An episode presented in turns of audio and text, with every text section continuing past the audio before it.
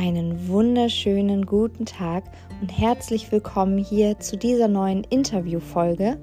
Ich wünsche dir ganz viel Spaß dabei.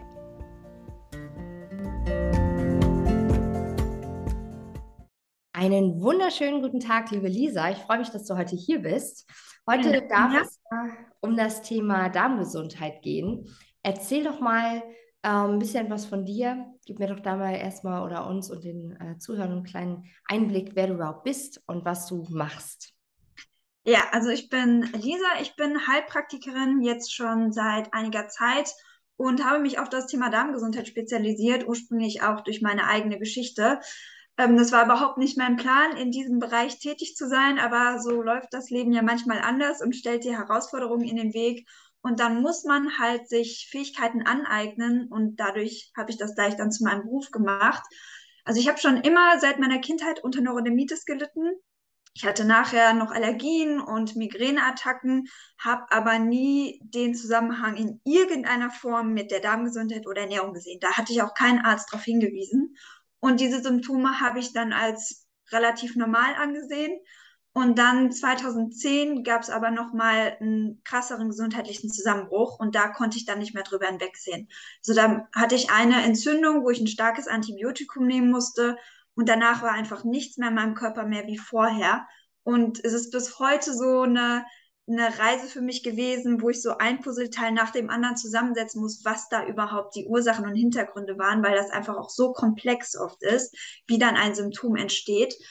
Ja, aber dann hatte ich nachher noch äh, Diagnosen wie Schilddrüsenunterfunktion, Bauchspeicheldrüsenschwäche, PCO-Syndrom. Das ist so ein Syndrom, wo man Zysten an den Eierstöcken hat, unregelmäßig Periode, unreine Haut, man neigt zur Gewichtszunahme. Und dann ja, bin ich so von einem Arzt zum anderen gegangen. Du bekommst bei jedem eine Diagnose, bei jedem sein eigenes Medikament, seine eigene Therapieform. Aber keiner hat mal so das große Ganze gesehen und die verschiedenen Punkte verbunden. Und das war so ein Punkt, wo ich dachte, das, das kann nicht sein, ich komme hier irgendwie nicht weiter. Ähm, und die Optionen, die mir da geboten worden sind, waren für mich auch einfach keine Dauerlösung. Also ich war 20 und mit der Aussage, ja, jetzt müssen die bis an ihr Lebensende Medikamente schlucken, so wollte ich einfach nicht leben. Also ich wusste, wenn mein Körper doch vor zwei Jahren noch gesund war und wenn ich ihm all das gebe, was er brauche, wenn ich wirklich verstehe, wie ich dieses Gleichgewicht wiederherstellen kann, da muss mein Körper doch in der Lage sein, da wieder hinzukommen. Und ich habe es einfach auch logisch nicht verstanden, wieso ich jetzt sozusagen verdammt dazu bin, für immer krank bleiben zu müssen. Und das war so der Zeitpunkt, wo ich dann auch mein Studium abgebrochen habe, habe da angefangen, Business zu studieren, weil ich eigentlich viel mehr in die Richtung gehen wollte und habe mich dann aber mit Gesundheit in allen Bereichen auseinandergesetzt und habe einfach immer mehr erkannt, was für eine essentielle zentrale Rolle der Darm spielt und habe dann ganz viel ausprobiert mit der Ernährung, habe festgestellt, aha, okay, wenn ich Milchprodukte und Zucker weglasse, geht meine Neurodermitis weg, habe mhm. Darmsanierungen gemacht, äh, Darmaufbau gemacht und auch mit Nahrungsergänzungsmitteln gearbeitet. Ich hatte zum Beispiel einen sehr starken Vitamin D-Mangel. Also so habe ich wirklich so Puzzleteil für Puzzleteil für mich gefunden, um mein gesamtes System Stück für Stück wieder zu stabilisieren. Und auch in der Arbeit mit den Patienten erkenne ich, egal mit welchem äh, Krankheitssymptomen oder mit welcher Diagnose zu, die zu mir kommen, ist die Darmgesundheit ein essentielles Fundament, das ich aufzubauen habe mit dem Patienten. Mhm. Genau. Ja, das ist so die Geschichte dahinter. Ja, das äh, ist, ist eine Wahnsinnsgeschichte. ist auch ein Weg, ist auch ein Weg gewesen. Ja. Und ich lerne ja täglich auch noch dazu, weil das ist ein Gebiet, ähm, da ist die Forschung noch so sehr in den Kinderschuhen, was die Darmflora angeht, was die Bedeutung unseres Verdauungstraktes für unsere Gesundheit angeht, auch die Zusammenhänge zwischen unserer Darmflora und dem Krankheitsbild, was sich zeigt. Also wir wissen, wir wissen mittlerweile, dass unsere Darmflora ist so einzigartig und individuell wie unser Fingerabdruck. Mhm. Und es leben ähm, unglaublich viel, also um, um die tausend unterschiedliche Bakterienarten in unserem Verdauungstrakt. Und wir haben vielleicht ein paar davon, ein paar hunderte untersucht, die man dann auch wirklich supplementieren kann. Und das ist, aber ich sage mal, dass auch so Probiotika-Präparate, da sind wir noch sowas von am Anfang. Das ist meistens wie so ein Tropfen auf dem heißen Stein. Das ist unglaublich noch komplex, wo wir noch ganz viel erforschen und entdecken dürfen. Hm. Ja. Ja, das war auch, was ich halt in meiner jetzt äh, ja, Vergangenheit und als ich mich halt auf den, die Folge jetzt vorbereitet habe, nochmal so ähm, ja, mit auch gelesen habe, äh, wo ich, wo ich nochmal drauf gestoßen bin. Und äh, der Darm wird ja auch so als zweites Gehirn irgendwie Ja. mit bezeichnet, Mhm. einfach weil der einfach so komplex aufgebaut ist und da so viele Ja. Zusammenhänge ähm, einfach passieren. Äh, magst du mich nochmal mitnehmen, wo äh, genau oder wie genau hast du die, den Lösungsansatz für dich äh, gefunden? Also hast du dann Bücher Mhm. gelesen? Hast du dich im Mhm. Internet schlau gemacht? Weil im Internet steht ja viel Gutes, aber halt auch viel Mist so. Da weiß Mhm. man ja manchmal gar nicht, auf was soll man da jetzt hören. Äh, wie Mhm. hast du da den Weg gemacht? Ähm, ja, also bei mir ist es meistens so, wenn ich irgendwo in eine Notsituation gerate, dann strecke ich alle Fühler aus. Ne? Dann versuche ich alles, was mir in irgendeiner Weise weiterhelfen kann, erstmal da anzudocken und das ähm, zu erforschen, ob mir das weiterhelfen kann oder nicht. Und ja, ich habe ganz viel im Internet gelesen, ganz viele Bücher gelesen. Aber das Wichtige finde ich ist, gerade wenn man im Internet recherchiert, dass man ähm, das sehr, also dass man sich immer beide Seiten anhört, dass man jetzt nicht nur dem einen Trend folgt, sondern dass man auch mal die Kontraseite anhört, um diese Sachen, um die zwei Thesen auch zu überprüfen. Und dann bekommt man immer mehr ein klareres Bild, wenn du auch nachher dann so Experten gefunden hast, wo du Parallelen erkennst, aha, der sagt das gleiche und der sagt auch das gleiche, dann verstehst du immer mehr, okay, da muss was dran sein. Aber das Aller, Allerwichtigste, das Entscheidende ist immer der Praxistest. Funktioniert es für mich? Also du kannst noch so viel lernen über gesunde Ernährung und diese Ernährungsform soll dir helfen und dieses Mittel soll dir helfen. Wenn es für dich nicht funktioniert, dann ist es nicht das Richtige für dich. Und das war so ein ganz viel Trial and Error. Ne? Also das ist sowieso so meistens der Weg, wenn man ein Ziel erreichen möchte. Ausprobieren, daraus lernen, evaluieren, gucken, funktioniert es für mich oder nicht und dann wieder umsetzen. Und dann Step by Step. Und deshalb, ähm, ja, es gibt so grundlegende Richtlinien, was heißt Gesundheit, was heißt gesunde Ernährung. Aber da gibt es für jede Person trotzdem Feinheiten, die immer individuell angepasst werden. Und deshalb ist für mich eigentlich auch mit am wichtigsten, was ich den Patienten immer mitgebe, lerne ein eigenes Körpergefühl auszuprägen. Lerne wieder in Kontakt zu kommen mit deinem Körper und ein Empfinden dafür zu entwickeln, was tut mir gut, was tut mir nicht gut. Es kann sogar sein, dass heute eine Ernährungsform für mich richtig ist, aber in einem Monat nicht mehr, weil mein Stress zugenommen hat, weil ich schwanger geworden bin, weil weiß ich nicht, irgendwas anderes in meinem Leben passiert ist. Und schon muss mein System darauf reagieren und es müssen leichte Anpassungen stattfinden. Ja. Ja. Oder weil man zum Beispiel im Schichtdienst arbeitet oder Ganz oder genau, ganz genau, ganz so genau. banale Sachen, die halt im Ja. Alltag irgendwie passieren, die eintreten, Ja, äh, wo man ja, sagt, okay, jetzt brauche ich da einfach äh, andere, ja, andere ja. drin oder so, ne? Und das macht es deshalb häufig auch so undurchschaubar und komplex für die meisten Menschen, ne? Weil es kommt jede, jedes Jahr, jedes halbe Jahr ploppt irgendein neuer Ernährungstrend aus, irgendein Nahrungsergänzungsmittel wird wieder mega gehypt und die Leute wissen gar nicht mehr, was ist jetzt überhaupt das Richtige für mich, ne? Und der Experte sagt das und der Experte sagt das.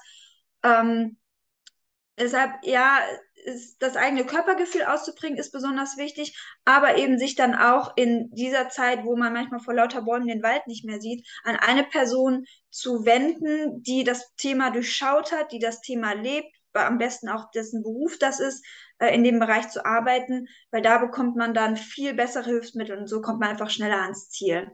Ja. Ja. Ja, da bin ich auch Fan von. Ja. Immer an den Experten wenden. Und manchmal Ja. ja, stellt man sich ja die falschen Fragen oder er denkt ja, okay, wenn ich zum Arzt gehe, dann, dann wird er mir schon äh, sagen, was, was richtig ist. Aber das ist halt Ja. etwas, was auch ich immer wieder in meiner Arbeit erlebe, was halt nicht der Fall ist. Ne? Mhm. Ja, manchmal wird sich da oder wird da, wie bei dir zum Beispiel auch, mit so Diagnosen einfach um sich gehauen, weil man das jetzt in eine Schublade stecken möchte, weil Mhm. man natürlich dem Patienten auch helfen möchte aus Arztsicht heraus Ja. Sagt, okay, das ist das Naheliegendste, was für mich plausibel klingt. Aber man hat halt manchmal nicht das große Ganze im Blick. Ich will das jetzt Ja. bei jedem Arzt unterstellen, aber es, es gibt halt wirklich auch viele Fälle, äh, die natürlich dann auch auftauchen. Das muss man ja auch immer dazu sagen. Ne? Immer wenn was schief läuft, dann wird es natürlich eher ans Licht kommen, als wenn was Mhm. gut läuft, weil das natürlich so dann keine weiteren Komplikationen oder Hinterfragungen oder sowas äh, mit sich zieht. Aber es ist schon sehr, sehr häufig, dass halt ähm, man sich da vielleicht zu sehr auf jemand anderen verlässt, so ein bisschen auch von dieser Eigenverantwortung absieht Mhm. und dann Mhm. sagt, okay, dann gib mir halt die Pille, so nach dem Motto. Mhm. äh, wenn es dann wieder gut ist, ne? Anstatt mal zu Mhm. schauen, okay, was kann ich denn jetzt so mit meinem Alltäglichen, mit meinen Ritualen, mit meinen Gewohnheiten, die ich so habe, was Mhm. kann ich denn damit so anstellen, ne? Und was du ja Hast, das war ja auch wirklich dieses Körpergefühl mal wieder wirklich Mhm. für sich ähm, wahrzunehmen. Äh, Nach was fühle ich mich denn so? Ich glaube, das Erste, was man ja auch so macht, also was ich jetzt kenne, ich weiß nicht, ob du damit auch arbeitest, ähm, aber was ja sehr viel Durchsicht bringt, ist ja so ein Ernährungstagebuch dann Ja. auch. Genau. Mhm. Ja, damit fange ich eigentlich an. Also, wenn die Patienten zu mir kommen, ich arbeite mit unterschiedlichen Bausteinen, weil ganzheitliche Gesundheit sich eben aus unterschiedlichen Faktoren zusammensetzt. Ich mache aber nicht alles direkt am Anfang, um den Patienten nicht zu überfordern, sondern ein Baustein nach dem anderen wird angegangen. Und da ist eben Ernährung so der erste Bereich, den ich mir anschaue. Welche Ernährungsform ist die für die Person geeignet?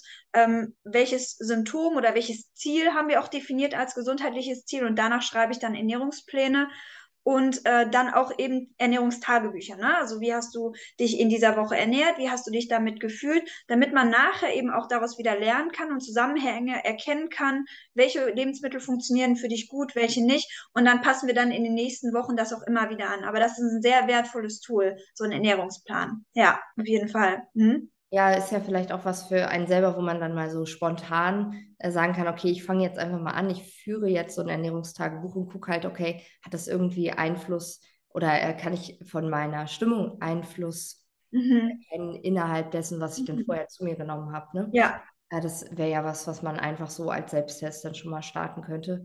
ja, Obwohl das halt dann auch wieder sehr punktuell ist, nicht unbedingt ganzheitlich, aber es kann halt schon mal ähm, ja einfach was darüber aussagen. Also bei mir zum Beispiel persönlich ist es so, natürlich merke ich, also natürlich, manche haben es halt nicht, aber ich merke es stark, wenn ich äh, fettiges Essen gegessen habe, mhm. dass ich dann halt Hautunreinheiten Mhm. bekomme, ähm, dass ich vielleicht auch, je nachdem, äh, wie viel ich von so äh, künstlichen Eiweißshakes getrunken habe, ich dann Mhm. auch einen Blähbauch bekomme. Ähm, ja, oder also bei mir ist halt stark die Haut, die, die Mhm. Bei mir auch. Mhm. Das ist so mein, mein Entgiftungsorgan am meisten. Das zeigt sich immer dann immer relativ schnell. Ja. Also ich habe jetzt gerade in letzter Zeit auch nochmal äh, gemerkt, wie entscheidend da die Lebensmittelkombination ist. Also ich merke, mein, mein Haupttrigger war immer Milchprodukte mit Zucker. Also wenn ich jetzt Milchprodukt, zum Beispiel, ich kann mich noch erinnern, ich habe einmal für eine Bekannte von mir Eierlikör selber gemacht. Da kommt dann äh, Kondensmilch rein, also auch hochverarbeitetes Milchprodukt und äh, Puderzucker, also weißer Zucker. Und ich habe nichts davon getrunken. Ich habe nachher nur die Schüssel so ein bisschen ausgeleckt. Und am nächsten Morgen war mein kompletter Mundraum voll Neurodermitis, ganz offen und wund. Und ähm, das scheint ganz starke Entzündungsreaktionen zu triggern. Oder ich merke das auch, wenn ich äh, Proteine, also pflanzliche oder tierische Proteine zu mir nehme und dann auch Fette, auch in Kombination mit Getreide, scheint sich nicht so gut zu vertragen, weil äh, einige Bakterien dann von dieser Stärke und den getreidehaltigen Formen sich ernähren können und das dann in Kombination mit dem tierischen Fetten, Eiweißen, das scheint Entzündungen zu triggern. Separat geht es besser. Mhm. Ja, aber Ja. das zeigt sich bei mir auch relativ schnell äh, mit der Haut, ja. Ja, spannend. Ja, Ja, gerade diese, diese Kombination dann zu sehen, ne? Das ist ja, halt dann auch wirklich was, wo man halt dann am besten zu einem Experten geht, der dann auch ja, die Rückschlüsse ziehen kann, okay, woran liegt das denn? Also ich lerne viel, viel besser oder nehme auch Dinge viel, viel besser an, wenn ich sie auch verstanden habe und wenn ich auf jeden Fall. so, aufgedrückt bekomme, sozusagen. Ja, ne? So, ja, das ja, ist jetzt halt so. ja, auf jeden Fall. Ja, und wir können nicht jeden Lebensbereich bis ins tiefste Detail ähm, kennen und erforschen wie ein Experte. Ne? Das heißt, wenn wir in einem, an einem Lebensbereich kommen, wo wir nicht weiterkommen, ähm, und das nicht unsere eigene Expertise ist, dann macht es einfach Sinn, jemanden um Hilfe zu bitten, der sich da tagtäglich mit beschäftigt. Ja. Und du hast vorhin das angesprochen mit den Ärzten. Ähm, der, das sind ja eigentlich unsere, ja, sollten eigentlich unsere Gesundheitsexperten sein.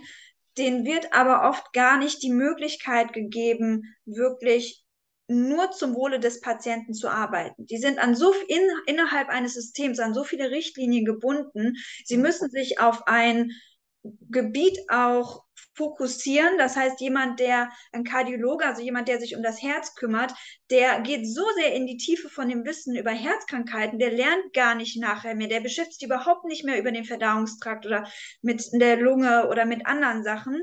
Und dann verliert man die, das Komplettbild, dann verliert man auch ein Gefühl für die Komplexität und die Zusammenhänge. Und das ist ein Problem und natürlich auch die Zeit die Zeit ist ein Problem, dass die Ärzte einfach gar nicht mehr so viel Zeit haben, dass es zum Beispiel sogar ähm, so Arztbesuche gibt, wo man ein Symptom hat und es gibt noch nicht mal, es findet noch nicht mal eine komplette körperliche Untersuchung statt. Das ist heute leider ganz oft so.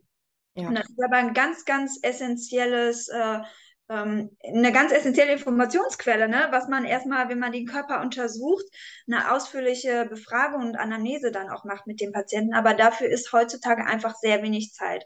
Und dann, wenn es noch zu, dem, zu den Behandlungsformen geht, dann natürlich sowieso, auch da gibt es einfach ganz klare Vorgaben. Wenn der Patient mit diesen Symptomen kommt, bekommt er dieses Medikament und die Ärzte haben da sehr wenig Freiraum. Das ist sehr schade. Das war für mich auch ein Grund, warum ich gesagt habe, ich möchte keine Ärztin werden, weil ich stand an dem Punkt, ähm, wo ich wusste, ich möchte im Gesundheitsbereich arbeiten. Da stand ich dann vor der Entscheidung, okay, werde ich Medizin studieren oder werde ich in einem anderen Bereich studieren, Ernährungsberater oder Heilpraktiker. Und ich habe gesagt, nein, ich möchte nachher, das war ja meine eigene Leidensgeschichte, ich möchte nachher nicht äh, nur Medikamente verschreiben und nur Symptome behandeln. Ich möchte nachher den Menschen wirkliche Lösungen, die an der Ursache ansetzen, bieten. Ja. Das, äh, ich meine, es gibt einige Ärzte, die auch naturerkundlich und ganzheitlich arbeiten, gibt es sehr, sehr wenige, aber es ist halt auch ein sehr langer Weg dahin. Ne? Man muss erst den Standard, Standardstudium durchgehen und dann noch Zusatzausbildung, bis man dann auch wirklich äh, so arbeiten kann. Ja. Genau. Ja, das stimmt. Da sagst du was ganz Wichtiges. Also dieser Zeitfaktor und auch dieses, okay, ich äh, presse das jetzt in den Rahmen. Das äh, ist halt auch, was es ja auch ganz oft bei Psychotherapien zum Beispiel gibt. Also wenn ich jetzt Psychotherapeut wäre oder ähm, Psychologe, dann sitze ich mit einem Menschen zusammen, der halt wirklich sagt, er braucht jetzt Hilfe. Und wenn ich dem jetzt keine Diagnose zuschreibe, ähm, aufgrund der zehn Minuten, die ich vielleicht mit ihm gesprochen habe, dann kann ich den halt auch nicht weiter behandeln. Ne? Mhm. Weil wenn er keine Diagnose hat, hat er ja augenscheinlich kein Problem. Also wie soll ja. ich das dann zu der Krankenkasse mhm. abrechnen? Ja. Deswegen wird dann halt auch da häufig dann mit ähm, Diagnosen um sich geschmissen. Ja. wo ja. sich manche Menschen halt dann auch sehr, sehr stark mit identifizieren und oft sagen, mhm. hey, ich, ich habe das jetzt, ich bin das jetzt. Das mhm. gibt ja auch bei so anderen chronischen Erkrankungen, sage ich mal. Also ich weiß aus meiner Familie, ich hatte eine Oma, die hat äh, eine Colitis ulcerosa, mhm. das ist auch eine Darmerkrankung und mhm. ähm, das ist halt für sie auch immer so ein, also sie, das war nicht so, dass sie das, dass sie das war. Sie hat sich damit jetzt nicht so äh, immer vorgestellt oder so, da waren andere Sachen dann im Vordergrund. Mhm. Aber es gibt ja durchaus Menschen, ja. Die, das, die das tun. Also die ja. eigentlich, die ja, sobald du mit denen irgendwie in den Kontakt zum Essen kommst, in der Mittagspause oder äh, ihr steht irgendwie am, beim Weihnachtsmarkt am Stand oder wann auch immer, wird dir immer direkt diese Diagnose aufgetischt. So. Ähm, weil die sich halt so sehr damit identifizieren und weil das ja. auch ein riesen Lebensbereich für die ist, weil die so eingeschränkt sind, weil die haben jetzt vielleicht diese Diagnose und wissen, sie müssen vielleicht auf gegebenenfalls äh, drei, vier, fünf Lebensmittel verzichten, mhm. ähm, machen das aber nur gelegentlich und haben halt immer noch nicht wirklich eine Lösung für das mhm. Problem. Mhm. So, ne? Ja. Ich weiß ja. du hattest auch schon ein paar Patienten, die äh, oder Kundinnen, und Kunden, die sich bei dir gemeldet haben, auch aufgrund von Darmerkrankungen. Mhm. Wie gehst du denn mit denen vor, wenn da wirklich so äh, eine Diagnose dahinter steht und man gegebenenfalls weiß, okay, wir können das jetzt nie äh, vollständig wieder heilen? Mhm. Also die, diesen Glaubenssatz, den werde ich niemals aussprechen, mhm. den werde ich niemals in mir oder dem Patienten verankern, weil es gibt immer, man weiß nie, wo man enden wird auf der Reise der mhm. Heilung, auf dem Heilungsweg. Aber ich weiß aus eigener Erfahrung, dass es immer Dinge gibt, die ich heute tun kann, um die morgige Situation zu verbessern. Immer, immer, immer, immer. Und das ist mein Ziel. Natürlich kann ich nicht von heute auf morgen kompletten Switch machen und alle Symptome äh, verändern und verbessern. Aber es geht mir um den Weg, es geht mir um die Ausrichtung. Solange es ein Fortschritt ist, ist es für mich ein Gewinn, habe ich mein Ziel erreicht sozusagen schon. Ähm, und du hast vorhin was ganz Wichtiges angesprochen und da trennt sich nämlich wirklich auch bei den Patienten, die ich habe, die Spreu vom Weizen. Wer ist bereit, Selbstverantwortung zu übernehmen und wer nicht? Und wer möchte wirklich heilen und wer nicht? Äh, es gibt nämlich wirklich Menschen, die äh, auch einen gewissen Nutzen aus ihrer Krankheit haben, ne? die sich, wie du gesagt hast, damit identifizieren. Sie können dann jammern, dass das äh, hindert sie davor, auch aktiv werden zu müssen, weil es hat ja auch was mit Arbeit zu tun. Ich muss ja aktiv werden, ich muss mich um mich kümmern. Das verbinden viele Menschen auch mit Anstrengungen und das ist lästig. Also identifiziere ich mich gerne mit dieser Krankheit, dann bin ich ja das Opfer und mir kann ja sowieso nicht geholfen werden. Und ich habe jetzt ein Label bekommen, dass es ja unmöglich ist, dass ich etwas tun kann oder muss. Und das ist eine bequeme Zone für manche. Und das sind aber auch genau die Menschen, denen ich oft nicht helfen kann. Also, ähm, die ich dann sagen muss, okay, vielleicht ist für dich dann die, der Behandlungsweg der Schulmedizin der richtige. Du willst nichts in deinem Leben ändern. Du willst nicht deine Ernährung, dein Lebensstil, deine Bewegungen in irgendeiner Form verändern und du willst einfach nur weniger Symptome haben. Ja, dann kannst du jetzt, Medika jetzt Medikamente nehmen und das Symptom unterdrücken. Ich weiß aber, dass unterm Strich der Gesundheitszustand trotzdem rückläufig sein wird. Es wird, es wird die Symptome eine Zeit lang deckeln, aber das Symptom ist ja, also die Ursache ist ja unterschwellig immer noch da. Es ist ja nur das Symptomfeld und manchmal kommt dann ein neues Symptom an einer anderen Stelle raus oder nach ein paar Jahren kommt man dann Nebenwirkungen von dem Medikament und es häuft sich ein Medikament auf das andere. Aber das ist eine Entscheidung, die der Patient treffen muss. Und ich versuche schon, ähm, diese Entscheidung der Person auch bewusst zu machen wirklich zu fragen, bist du bereit, jetzt aktiv zu werden, Selbstverantwortung zu übernehmen? Okay, dann kann ich dir helfen. Dann setzen wir eins, zwei, drei um und du kannst das Ziel X erreichen. Oder wir sagen, okay, nee, äh, das ist zu, zu anstrengend für dich. Du möchtest gar nicht diesen Weg gehen. Das ist auch okay. Solange der Patient sich aber bewusst ist, dass er diese Entscheidung getroffen hat, darf jeder da frei wählen. Ja.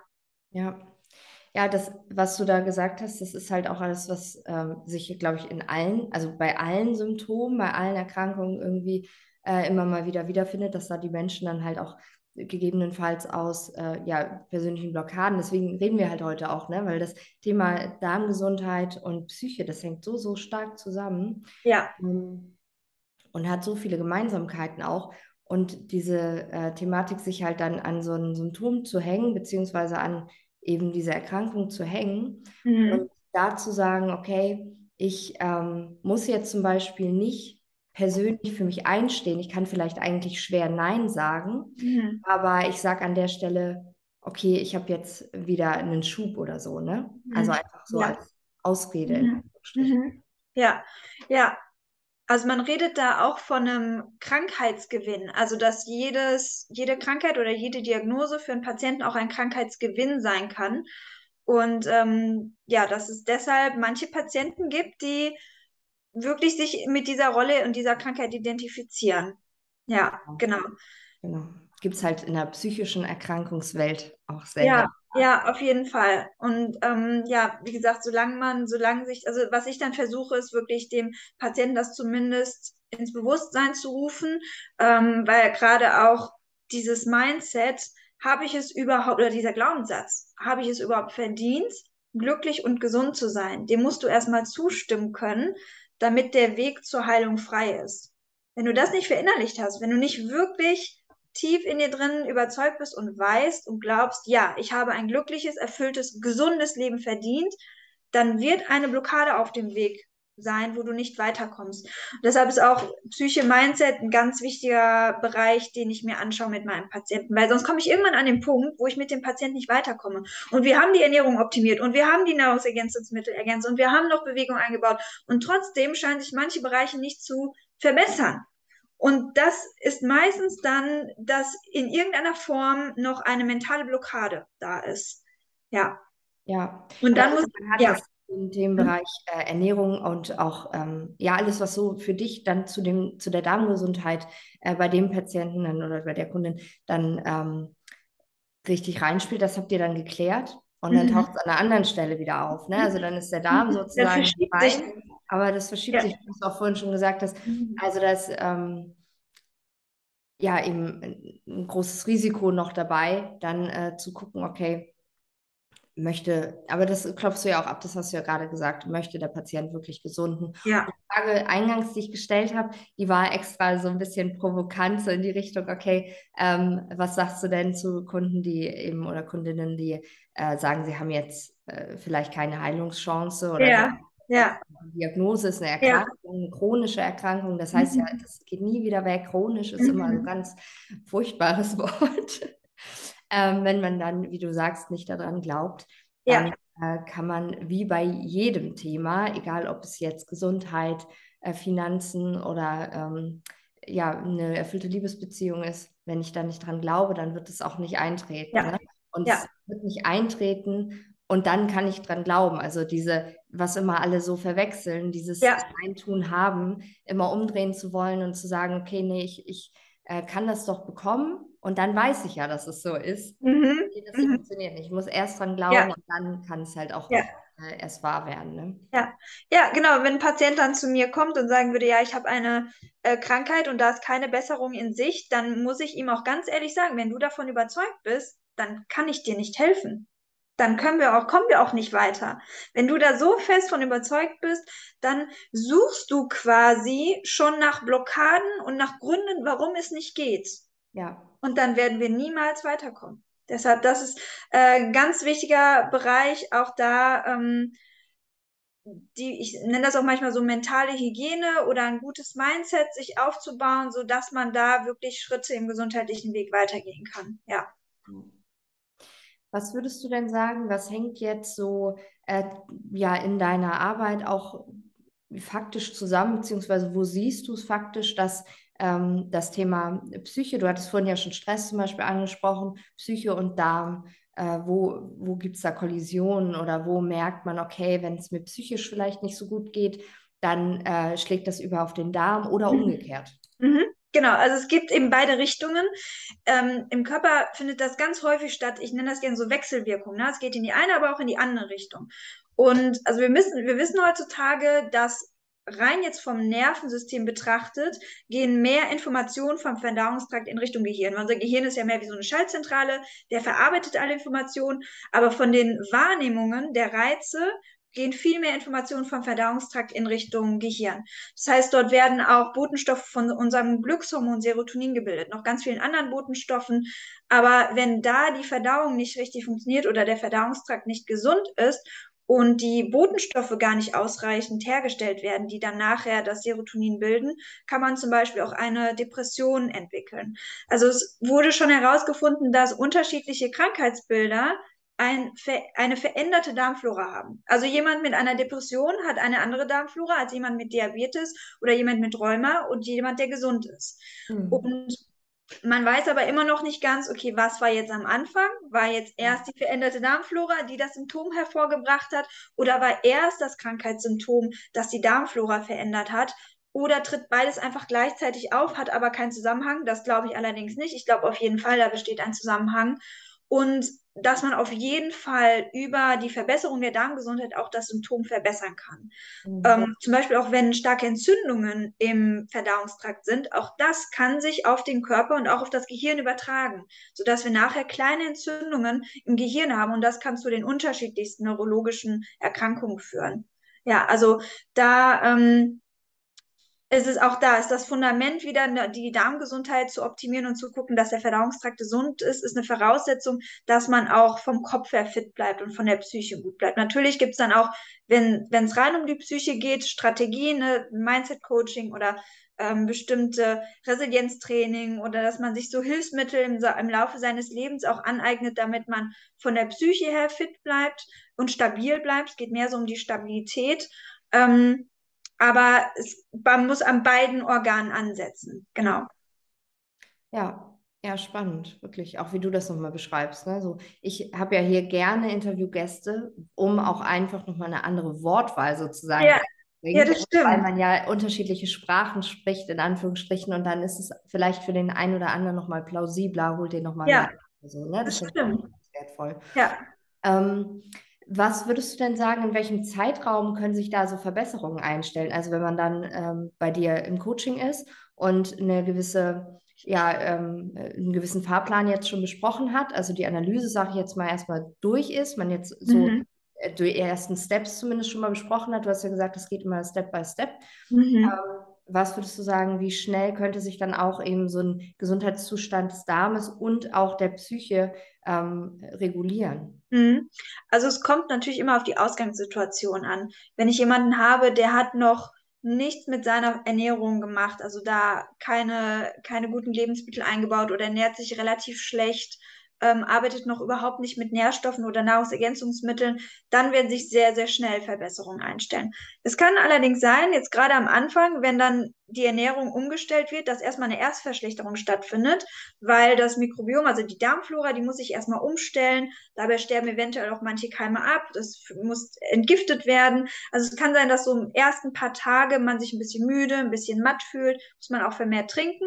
Aber danach sollte es relativ zügig zu einer Verbesserung kommen. Und je weiter der Patient schon ist, also wenn wirklich die Ernährung schon optimiert ist, wenn schon die passenden Nahrungsergänzungsmittel ausgesucht wurden, dann ist es immer mehr Feintuning. Und dann wird es auch immer individueller und immer spezieller. Und dann kann es manchmal auch länger dauern, weil manchmal muss man auch Dinge ausprobieren, um den Entwicklungsweg zu beobachten. Also da, wir haben jetzt vorhin so ein Ernährungstagebuch äh, besprochen, aber es geht ja genauso äh, mit der Psyche, ne? dass man mal so ein Tagebuch führt, wie ging es mir heute psychisch, um da auch Zusammenhänge zu erkennen. Also dass man erstmal auch ähm, dann wieder kleine Stellschrauben dreht, die beobachtet, wie entwickelt sich das und dann wieder Anpassungen vornimmt. Aber in der Regel, gerade wenn man so Hebel, Ernährung, Nahrungsergänzungsmittel, Psyche, Mindset ansetzt, geht es sehr schnell, kann man sehr schnell Verbesserungen bemerken. Ja. Ja. Und würdest du sagen, es gibt so eine Top 5 Lebensmittel, die man äh, vielleicht besser meiden sollte? Ja, ja. Ähm, Oder Top 20? Top 20? Ja, gibt es bestimmt auch. Ähm, also fünf Basics so. Ja, genau. Und das ist gut, dass du das so rum ansprichst, weil viel, viel wichtiger nämlich als gute Lebensmittel hinzufügen, finde ich immer erstmal die, die der Gesundheit schaden und dem Verdauungstrakt schaden, wegzulassen. Ja. Weil wenn du all diese guten Lebensmittel isst, aber die schlechten weiter hinzu, die nimmst, dann bringt das alles nichts.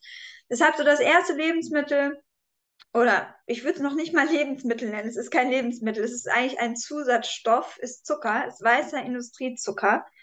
Ähm, dann natürlich auch das, was in vielen Fertiggerichten drin ist, Zusatzstoffe, Konservierungsstoffe. Auch das kann die Darmflora verändern. Auch sowas wie künstliche Süßstoffe bin ich kein Fan von. Das weiß man auch zu, äh, heutzutage, dass das die Darmflora verändern kann. Und man nennt das ein Mismatch, dass ein sogenanntes Mismatch im Körper entsteht. Das Gehirn signalisiert, also bekommt signalisiert, aha, da kommt was Süßes, aber wie das nachher auf den Stoffwechsel wirkt, ist nicht wie Zucker. Und das verwirrt den Körper. Und das kann die Darmflora verändern. Und auch das sind oft künstliche Stoffe, die dann ähm, chemisch abgebaut werden müssen. Ähm, das noch, dann schlechte Fette. Also ähm, stark verarbeitete Fette, dann sowas wie pflanzliche Öle, die zu stark erhitzt worden sind, sodass sie sich verändern. Und was noch? Ähm, ja. eine Frage tatsächlich. Ja. Eine persönliche Frage. Ja. Und zwar habe ich ähm, eigentlich äh, ja ein gutes Bild von Olivenöl. Ja. Äh, da hört man aber auch immer, man soll es nicht zu stark erhitzen. Ähm, ja.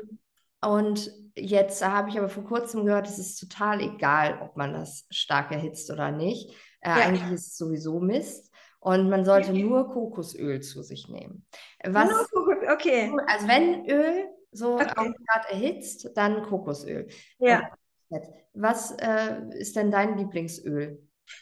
Also ja, kommt tatsächlich auf den äh, Verwendungszweck an. Also das Öl, was mit am höchsten erhitzt werden kann, ist tatsächlich Kokosöl oder dann auch Ghee. Ghee ist ja geklärte Butter.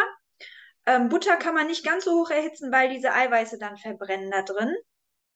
Also zum Backen oder, ich meine, ich bin kein Fan vom Frittieren, aber wenn man auf solche hohen Temperaturen gehen würde, dann wären das tatsächlich die richtigen Öle. Mit Olivenöl kann man aber trotzdem kochen, weil ich glaube, der Rauchpunkt ist da bei 180 Grad. Wenn mhm. das nicht da drüber geht, dann kann man das verwenden. Ähm, Aber ganz wertvoll für unsere Gesundheit sind natürlich die Omega-3-Öle. Die finden wir dann, also wenn man supplementiert, gibt es da Fischöl und Algenöl. Da finde ich Algenöl die bessere Quelle, weil das einfach so ein Schritt vor dem Fisch ist. Der Fisch hat auch nur Omega-3, weil er die Algen isst. Und da muss man manchmal auch aufpassen, da an saubere Quellen zu kommen, weil die Fische heutzutage sehr belastet sind. Ähm, die darf man aber natürlich nicht erhitzen. Also Omega-3-Öle, wo der Omega-3-Wert sehr hoch ist, sollte man nicht erhitzen. Und sonst die beste Ölquelle ist natürlich die ursprüngliche Form zu bekommen. Also dann ein gutes, äh, ein gutes Stück Fisch aus einer sauberen Aufzucht zu bekommen oder ähm, wo man weiß, dass der nicht so stark belastet ist. Da hat man dann gute Fette drin oder Nüsse. Das sind so die besten Fettquellen. Äh, weil alles andere ist ja auch schon wieder eine verarbeitete Form, eine extrahierte Form, was nicht normalerweise so in der Natur vorkommt. Deshalb versuche ich damit sparsam umzugehen. Aber Olivenöl finde ich jetzt kein schlechtes Öl. Also man kann damit, wenn man eine, nicht allzu hoch mit den Temperaturen geht, kann man damit trotzdem in der Küche arbeiten mit Olivenöl, ja. Dann bin ich ja glücklich. ja. Aber ich glaube, ich habe dich unterbrochen. Ein Punkt kam, glaube ich, noch. Ähm, genau, also wir haben jetzt Zucker, äh, Zusatzstoffe, Konservierungsstoffe, künstliche Süßstoffe. Ähm, ja, ich bin kein Fan von stark verarbeiteten Milchprodukten. Aus ganz viel mehreren Gründen. Also Milchprodukte sind erstmal, es kommt in der Natur bei keinem anderen Lebewesen vor, dass im Erwachsenenalter von einer fremden Spezie noch Milchprodukte konsumiert werden. Deshalb wir konsumieren davon meiner Meinung nach viel zu viel. Es kann mal ergänzt werden, aber es ist kein Hauptnahrungsmittel. Und für uns ist das in der Ernährung, aber bei uns das schon sehr stark vertreten. Und zwar in einer hochverarbeiteten Form meistens. Ne? Es ist pasteurisiert, das heißt ultra hoch erhitzt, homogenisiert, das heißt durch eine äh, Membran gepresst, dass die Fettpartikel noch ganz klein werden und wenn man dann kleine entzündliche Stellen im Verdauungstrakt hat, dann können die auch die Darmschleimhaut passieren oder dazu wei weiteren Problemen führen. Also die Verarbeitung, die starke Verarbeitung ähm, und wenn man es aus einer Massentierhaltung hat, hat diese Kuh halt einfach auch sehr schlechtes Futter bekommen. Soja, Getreide, Mais, Schrot, was überhaupt nicht der natürlichen Ernährung einer Kuh entspricht. Ähm, normalerweise frisst sie frisches grünes Gras und da sind natürlich auch ganz andere Nährstoffe in der Milch dann drin. Ja. Genau, das sind so mehrere Punkte. Deshalb, ich bin kein Gegner von Milchprodukten, ähm, aber dann sehr, sehr bewusst und in hochwertiger Qualität. Und ähm, ich bezahle da lieber ein bisschen mehr, aber habe es dann sehr bewusst in den bester Qualität in meine Ernährung integriert. ja. ja. Genau, deshalb das gleiche auch bei Fleischprodukten. Ähm, auch da sehr bewusst auswählen von gesunden Tieren, die eine natürliche Nahrung bekommen haben. Dann kann das auch wirklich wertvoll sein. Ja. Ja, ja sehr schön. Sehr gut. Bei mir im Podcast hört man ja grundsätzlich eher weniger zu Milch und Fleisch und so, weil ich halt vegan lebe. Ja. Und ja. Äh, deswegen ist es aber trotzdem nochmal wertvoll, die, für die, die das halt noch nicht äh, so, so leben, dass äh, die nochmal hören, okay, ähm, dann aber bitte, wenn man das schon. Äh, ja. Ja. Also auf Milchprodukte verzichte ich zum Beispiel auch komplett, ähm, weil das einfach gerade in Kombination mit Zucker so mein Trigger war. Und ich bin, mhm. Ich sehe keinen Grund, warum ein erwachsener Mensch noch Milch braucht. Also ich bin nicht der Meinung, dass man als Erwachsener angewiesen ist auf Milchprodukte, in keinster Form. Es gibt es in der Natur auch nicht. Deshalb ähm, hat es überhaupt keinen gesundheitlichen Nachteil, darauf zu verzichten. Ja. Babykuh-Wachstumsserum. Ja, wirklich. Das ist es. Dafür ist es ja da. Ja, ja. genau. Ja, spannend. Ja. Also ich ähm, bin auch fest, fest, fest der Überzeugung, dass gerade Ernährung, und das hatte es auch im letzten, also im letzten, weiß ich nicht, aber in einem der letzten Jenke-Experimente gegeben. Mhm da wurde es ja auch nochmal sehr thematisiert, dass er, als er diesen, ähm, dieser psychischen Belastung, dieser Isolierung ausgesetzt war, also es ging ja gar nicht um die Ernährung an sich, sondern es ging mhm. ja erstmal um diesen äh, psychischen Stress, um diese, mhm. Ähm, ja, dieses kurz vor Depression stehen, weil er eben so isoliert sich mhm. hat.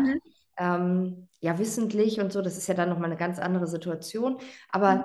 Ähm, trotzdem hat es ihn sehr, sehr belastet. Und in der Situation hat er ja dann, um wieder ähm, ja, fit zu werden, um sich wieder mhm. besser zu fühlen, ähm, danach halt auch geguckt, wie schnell kann ich denn wieder auf meine Ursprungssituation psychisch auch zurückkommen. Und da hat er eben dann auf ganz, ganz viel oder ganz viel aufs Essen gesetzt. Und da mhm. wurde dann eben auch der Zusammenhang nochmal dargestellt. Mhm. Ähm, ich glaube, das packe ich nachher nochmal in die ähm, Shownotes mit rein, dass man das dann eben auch nochmal vielleicht sich nachschauen kann. Das fand ich total spannend und ich bin halt vollkommen davon überzeugt, dass Ernährung auch für die Psyche einen ganz, ganz großen ja einfach mit hat. Und die Ernährung, dazu gehört halt der Magen-Darm-Trakt. Ja, das ist einfach, da geht es durch und da wird es verarbeitet und das ist so der erste Filter, sag ich jetzt auch mal, ne? Ähm, mit dem Mund zusammen natürlich. Und deswegen finde ich es ganz, ganz wichtig und spannend, dass man da auch hinschaut, wenn man sagt, ich habe jetzt ähm, mit meiner Psyche zum Beispiel mhm. wirklich ähm, Probleme oder mhm. ich habe aufgrund einer Erkrankung, die ich mhm. mit dem mhm. Darm zum Beispiel habe, auch psychische Probleme, weil so eine Diagnose, ähm, die kann einen ja auch belasten und alleine dadurch, dass ich dann gegebenenfalls durch meine Erkrankung, die ich habe, äh, meinen Alltag umstellen muss oder gewisse an Festlichkeiten nicht mehr teilnehmen kann oder weil ich eben vielleicht auch sage, ich bin jetzt auf der nächsten Hochzeit und ich weiß, ich kann die Sahnetorte nicht essen, weil sonst kann ich die Hochzeit nicht genießen, so nach dem mhm. Motto. Ne? Ähm, da dann zu schauen, okay, wie kann ich denn mich so ausrichten, psychisch und eben auch ernährungstechnisch, dass ich ähm, sage, das, das kann ich alles noch weiter genießen und ich, mhm. ich bin einfach selbstverantwortlich unterwegs und sehe das dann nicht mehr so als Verzicht. Mhm. Ja, du, da sprichst du gerade nochmal einen unglaublich äh, wichtigen Aspekt an, jetzt auch was du über das Experiment erzählt hast, wie eben auch äußere Umstände, also wenn wir durch äußere Umstände psychisch beeinflusst werden und dann auch äh, traurig werden oder vielleicht sogar ein Trauma erleben, einen Schock erleben, eine Depression verfallen, auch das kann Auswirkungen auf unsere Darmflora haben, sodass sie sich verändert. Oder was dann ja auch ganz häufig passiert, ist, dass wir Essen als Kompensation nehmen. Und das sind mal meistens so Nahrungsmittel wie Schokolade, Kohlenhydrate, Fettiges, Süßes. Und auch das zeigt wieder, dass das eine das andere bedingt. Also das ist dann wie so, wenn die Psyche, wenn es der Psyche nicht gut geht, dann überträgt sich das auf unserem Verdauungstrakt, die Darmflora verändert sich und wir essen dann sogar auch noch Ungesundes und damit regt man eigentlich so eine Abwärtsspirale an. Und dann ist es auch wichtig, da wieder auf mehreren, ähm, in, an mehreren Hebeln anzusetzen. Ne? Du hast ja jetzt gut beschrieben, Jenka hat dann auch seine Ernährung verändert und ähm, dann, das ist der beste Weg, um nachher das gesamte System wieder zu stabilisieren. ja. ja sehr, sehr interessant. Ja, und was wir auch noch gar nicht angesprochen haben, ist eben dieses bewusste Essen. Ne? Also ja. sich hinzusetzen und wirklich jetzt bewusst die Nahrung zu sich zu nehmen, gut zu kauen, so dieses, was man halt auch wirklich schon ganz oft wahrscheinlich gehört hat, ja. aber was halt auch einen Impact gibt. Auf jeden Fall. Das ganz, ganz viel Veränderung schafft, ja. ob ich jetzt so im Gehen schnell mal nebenbei ja. was esse oder ob ich mich hinsetze und wirklich bewusst esse, vielleicht daraus ein richtiges ja. Ritual mache, wie viel ich dazu auch trinke. Ne? Also ja. ich denke, das ist auch ein riesen ähm, ja, Faktor einfach, wo man auch mal gucken muss, okay, was für ein Wasser trinke ich jetzt eigentlich, was für Mineralien hat es, ähm, wie ist es zusammengesetzt, das ist ja auch nicht alles dasselbe und ist auch nicht alles gleich gut für mich. Ne? Ja. Das Thema Kohlensäure zum Beispiel, das sind ja auch noch so Sachen, die da dann noch mit reinspielen, die man wirklich dann beobachten darf. Ne? Also nicht nur ja. das Essen so, sondern auch diese, diese Trinkgewohnheiten. Trink, äh, Gewohnheiten, ja. Ja, also das mit dem in Ruhe und Entspannung essen, das ist so eines der ersten Dinge, die ich meinen Patienten auch predige, gründlich zu kauen. Und das hat auch einen ganz einfachen Hintergrund. Es hat auch wieder mit unserem Nervensystem zu tun. Ähm, wir haben ein Bereich in unserem Nervensystem, der steht eher für den Stressmodus und der andere für den Entspannungsmodus. Nennt man auch den Sympathikus. Der ist eher der Anregen, das anregende Nervensystem und der Parasympathikus ist der, der für die Entspannung steht. Und unsere Verdauungsorgane sind nur in ihrer vollen Kraft, wenn der Parasympathikus aktiv ist, wenn wir in der Entspannung sind. Weil wenn wir im Stressmodus sind, dann hat der Körper ganz andere Prioritäten als zu verdauen. Dann geht es ums Überleben. Dann geht es darum, diesen Stressor so schnell es möglich aus dem Weg zu räumen, zu bewältigen, was auch immer, was auch immer dann notwendig ist, um erstmal diesen Stressor ähm, auszuschalten. Und dann werden hauptsächlich Herz, Lunge und Gehirn durchblutet, weil das sind die Organe, die wir brauchen, um uns aus einer Notsituation oder stressigen Situation zu befreien. Und die Durchblutung der Verdauungsorgane wird runtergefahren. Das heißt, man ist nur in der Lage, wirklich komplett und gut und ausreichend zu verdauen, wenn man in einer Entspannung ist. Und wenn wir wissen, wie viele Menschen heutzutage im Dauerstress sind und sich mal eben zwischen Tür und Angel irgendeinen Riegel oder irgendeine Mahlzeit äh, reinschlingen, ist ja noch nicht mal Essen, ähm, das, das kann nur zu einer nicht kompletten Verdauung führen und dann sind die Lebensmittel ja meistens auch noch dementsprechend nicht optimal ausgewählt und dann sind Verdauungsbeschwerden und nachher Krankheiten, die daraus resultieren können, vorprogrammiert. Genau, deshalb auch das, sich dessen bewusst zu werden, ähm, gründlich zu kauen, weil auch die Verdauung fängt schon im Mund an mit unseren Speichelenzymen, äh, das richtig zu vermengen mit dem Speisebrei und dann zu gucken, dass man wirklich in einer Entspannung ist. Und wie du es auch gesagt hast, dann wieder ein Bewusstsein für den Moment zu entwickeln, dass man wirklich mal ankommt in dem Moment, wo man die Nahrung zu sich nimmt, das auch dann wirklich voll genießen kann. Das ist der optimale und richtige Weg, ja. Ja, ja, diese Achtsamkeit dann auch, ja. ne? die Persönlichkeitsentwicklung damit reinzubringen und zu sagen, okay, jetzt da bin ich nur in diesem Moment.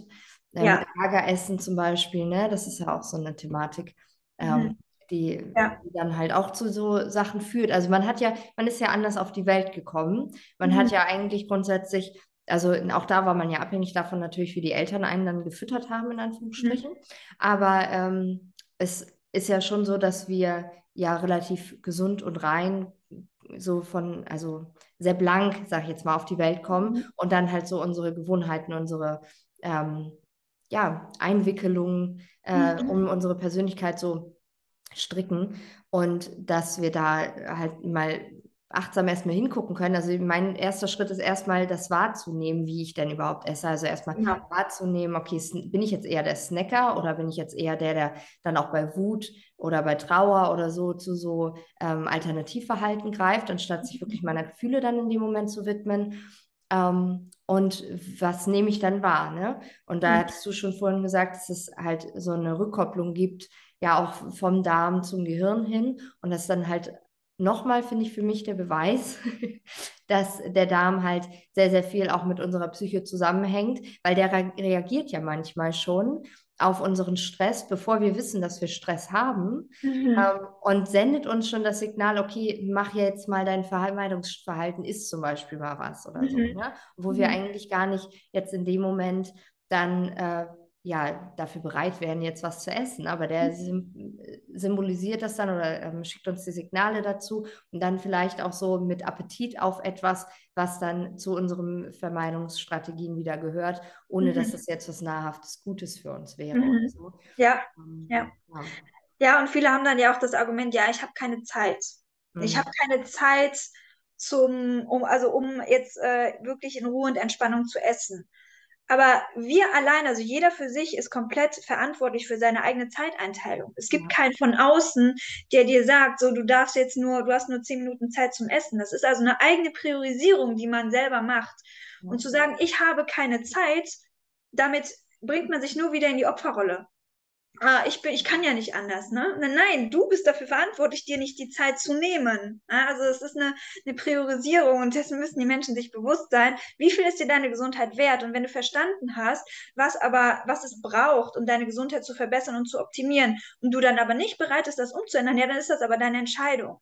Ne? Ja. Deshalb habe ich da wenig Verständnis äh, für so Menschen, die, die dann solche Aussagen treffen, ne? Oder die sich dann in der Opferrolle sehen, weil was heißt wenig Verständnis? Ich weiß halt einfach, dass es ihnen nicht hilft. Ja. Das bringt sie so nicht weiter. Wenn sie sich in diese Rolle versetzen und in die Opferrolle bringen, wird es ihnen nicht helfen. Sie werden damit nicht weiterkommen. Ja. Deshalb versuche ich sie immer da rauszuholen, Bewusstsein dafür zu schaffen. Doch, du bist selber der, der, der Creator auch deines Lebens, deines Tagesablaufes, ne? Und du entscheidest über deine Zeit.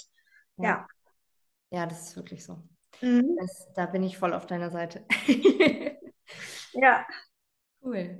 Genau. Ich habe ähm, noch ein paar Blitzfragen für dich. Sehr gerne. Ähm, wir starten mit Entweder-Oder-Fragen, mhm. ja, um dich einfach noch ein bisschen besser kennenzulernen, so auch mal einen privaten Einblick zu kriegen. Sehr gut. Was würdest du lieber machen, Gedanken lesen oder Zeitreisen? Gedanken lesen. Sehr interessant. Fliegen oder unter Wasser atmen? Was war das erste? Fliegen können. Ähm, boah, ich glaube fliegen können. Das wäre cool, ja. Kaffee oder Tee? Ein, eher Tee. Also Kaffee ganz selten, bin ich so der Kaffeetyp, also eher Tee unterm Strich. Okay. Jogginghose oder Jeans? Äh, Äh, vielleicht eher, ja, ich Jogginghose, weil, nee, eher Jeans. Eher Jeans. Die Überlegung war auch sympathisch. Vervollständige die folgenden drei Sätze. Liebe ist für mich. Ähm, jemanden so zu sehen und zu nehmen, wie er ist. Sehr schön. Gesundheit ist für mich. Sich in seinem eigenen Körper wohlzufühlen und ausreichend Energie und Kraft zu haben für das Leben. Mhm.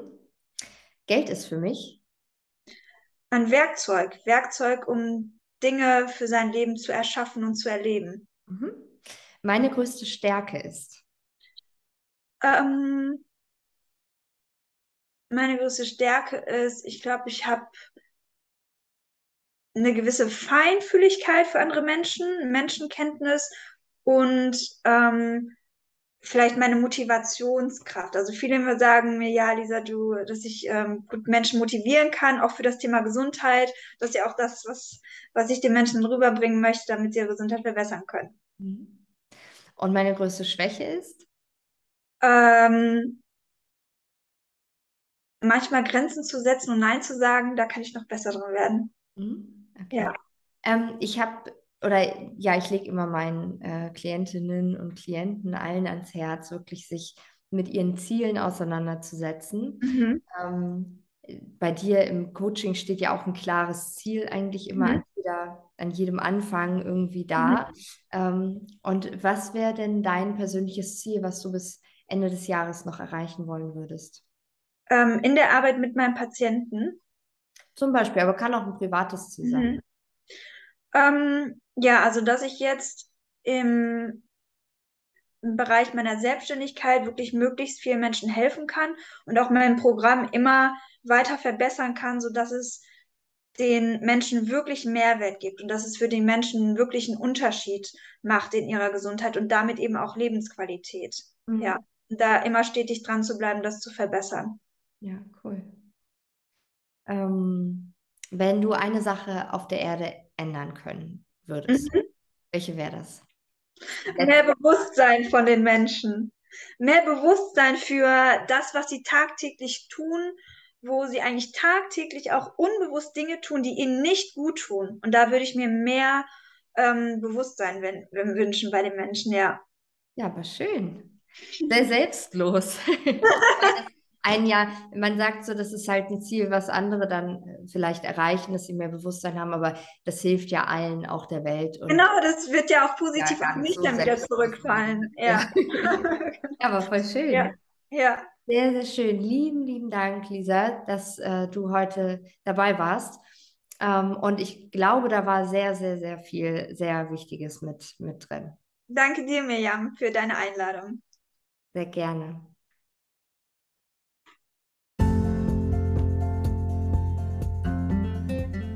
vielen, vielen lieben Dank, dass du bis jetzt dabei warst. Ich hoffe, für dich war der ein oder andere Impuls bei dieser Folge dabei. Teile diesen gerne mit mir oder mit der Lisa. Und ich freue mich, dich das nächste Mal wieder dabei zu haben. Wenn dir dieser Podcast gefallen hat, dann hinterlasse mir gerne eine Bewertung und bis zum nächsten Mal.